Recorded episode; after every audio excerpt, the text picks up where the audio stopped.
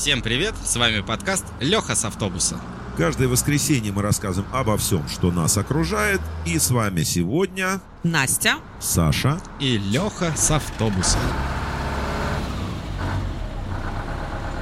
Все мы любим праздники и подарки. Есть один праздник, который отмечают во всем мире. Его особенно ждут дети. В этом выпуске мы поговорим о Новом Годе. Традиция встречать Новый год уходит своими корнями далеко в прошлое. В истории очень много интересного, связанного с этим праздником. Но сегодня мы поговорим именно о русских обычаях. Символами Нового года в России являются елка, Дед Мороз и Снегурочка. Для тех, кто постарше, символами также будут мандарины. В советское время Новый год сопровождался свежим запахом ели и мандаринов. Сейчас живые елки в домах меньше ставят, но все-таки ставят, а мандарины пахнут по-прежнему. В нашей стране отношение к Новому году особенно трепетное. Это возможность собраться всем вместе в теплом кругу семьи за большим столом. Мы вспоминаем хорошее, что было в уходящем году, и поднимаем за это бокалы. А с боем курантов встречаем Новый год. Дом наполняется сказочным настроением и счастьем. к Новому году мы все готовимся заранее. Праздничное настроение чувствуется уже с начала декабря. Магазины наполняются новогодними товарами. На улицах городов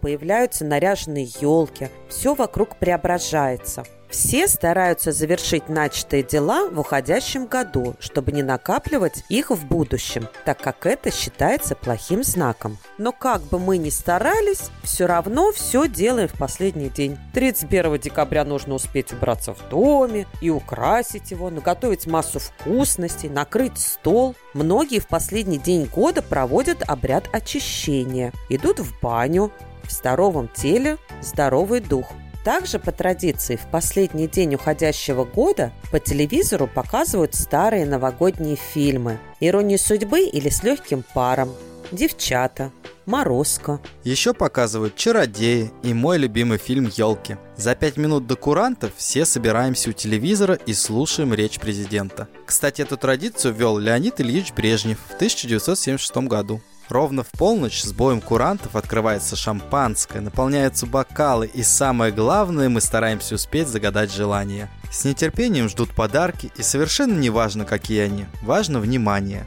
Некоторые после встречи Нового года идут гулять, собираются у городской елки, поют песни, танцуют. Всюду слышны поздравления с Новым годом и грохот праздничных фейерверков. Мы свято верим, что встречать Новый год нужно с хорошим настроением, ведь существует поверье, как Новый год встретишь, так его и проведешь. Мы не можем представить себе Новый год без красиво наряженной елки. Она приносит в нашу жизнь кусочек сказки, волшебное настроение и ощущение, что все обязательно получится или изменится в лучшую сторону.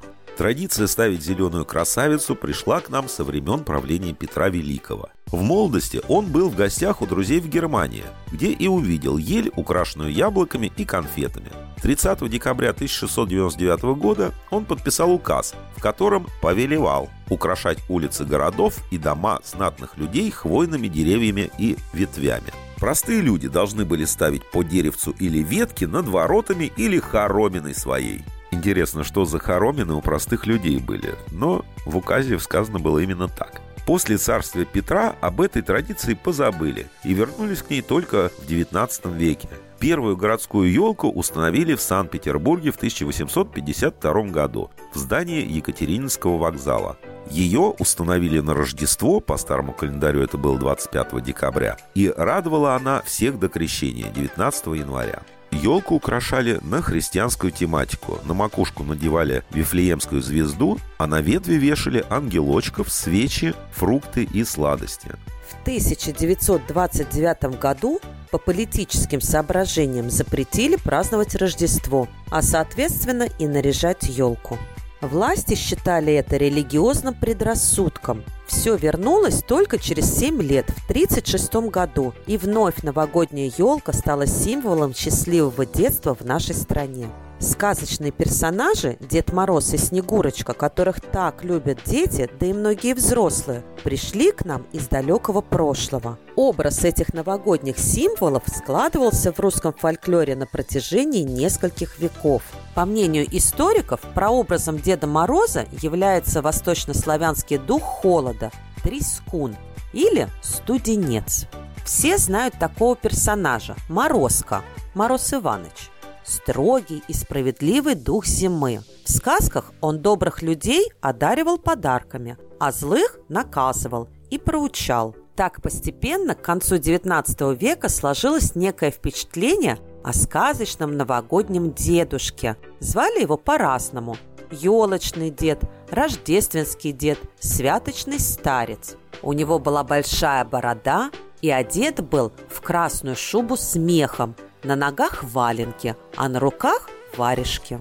Помню, в детском саду к нам приходили Дед Мороз и Снегурочка. Это было целое событие. Мы готовились, учили стихи, танцы, разыгрывали целые спектакли. И все это ради того, чтобы получить подарок и обязательно из мешка Деда Мороза. Спустя много лет эти воспоминания все еще отдаются теплом в моей душе. Сейчас у детей появилась возможность написать Деду Морозу письмо. Все знают его адрес. Он живет с внучкой Снегурочка в Великом Устюге. Именно оттуда он приезжает на санях с подарками. Обязательно радуйте своих детей. Приглашайте Деда Мороза, переодевайтесь в него сами, делайте сказку. Дети вырастут и будут вспоминать это с особым трепетом. Потом они передадут эту традицию уже своим детям. Все правильно. Нужно передавать традиции из поколения в поколение. Во многих странах мира основной новогодний праздник – это Рождество, а сама встреча Нового года отходит на второй план – в нашей стране немножко наоборот. Все-таки шумно, весело и бурно отмечают саму новогоднюю ночь. А Рождество отмечают более скромно. Но только у нас есть еще очень важный третий новогодний праздник, который даже на иностранный язык перевести сложно. Иностранцы не понимают суть данной фразы. Это, конечно, Старый Новый год. Этот веселый оксюмарон и удивительная традиция появились из-за различий в юлианском и григорианском календарях. Дело в том, что в 1918 году мы перешли от юлианского календаря к григорианскому. А по юлианскому календарю 1 января выпадало на 14 января. Вроде исчисления поменяли, а люди наши праздники любят, вот они решили его и оставить. Мои родители с удовольствием отмечали Старый Новый год, накрывали богатый стол, звали гостей, в общем, проводили время весело. У нас, к сожалению, не всегда хватает э, времени, да и сил после бурных новогодних праздников отпраздновать Старый Новый год. Но мы о нем помним. Рождество в России тоже отличается от всемирного. У нас его празднуют 7 января, а везде 25 декабря. Также мы отмечаем 6 число. Это сочельник. От слова «сочево». Особая каша из пшеничных зерен и сока семян. Сочельник – последний день рождественского поста, который в России соблюдается редко, потому что его середина как раз приходится на Новый год и канун Рождества Христова. В рождественскую ночь у русских девушек принято гадать.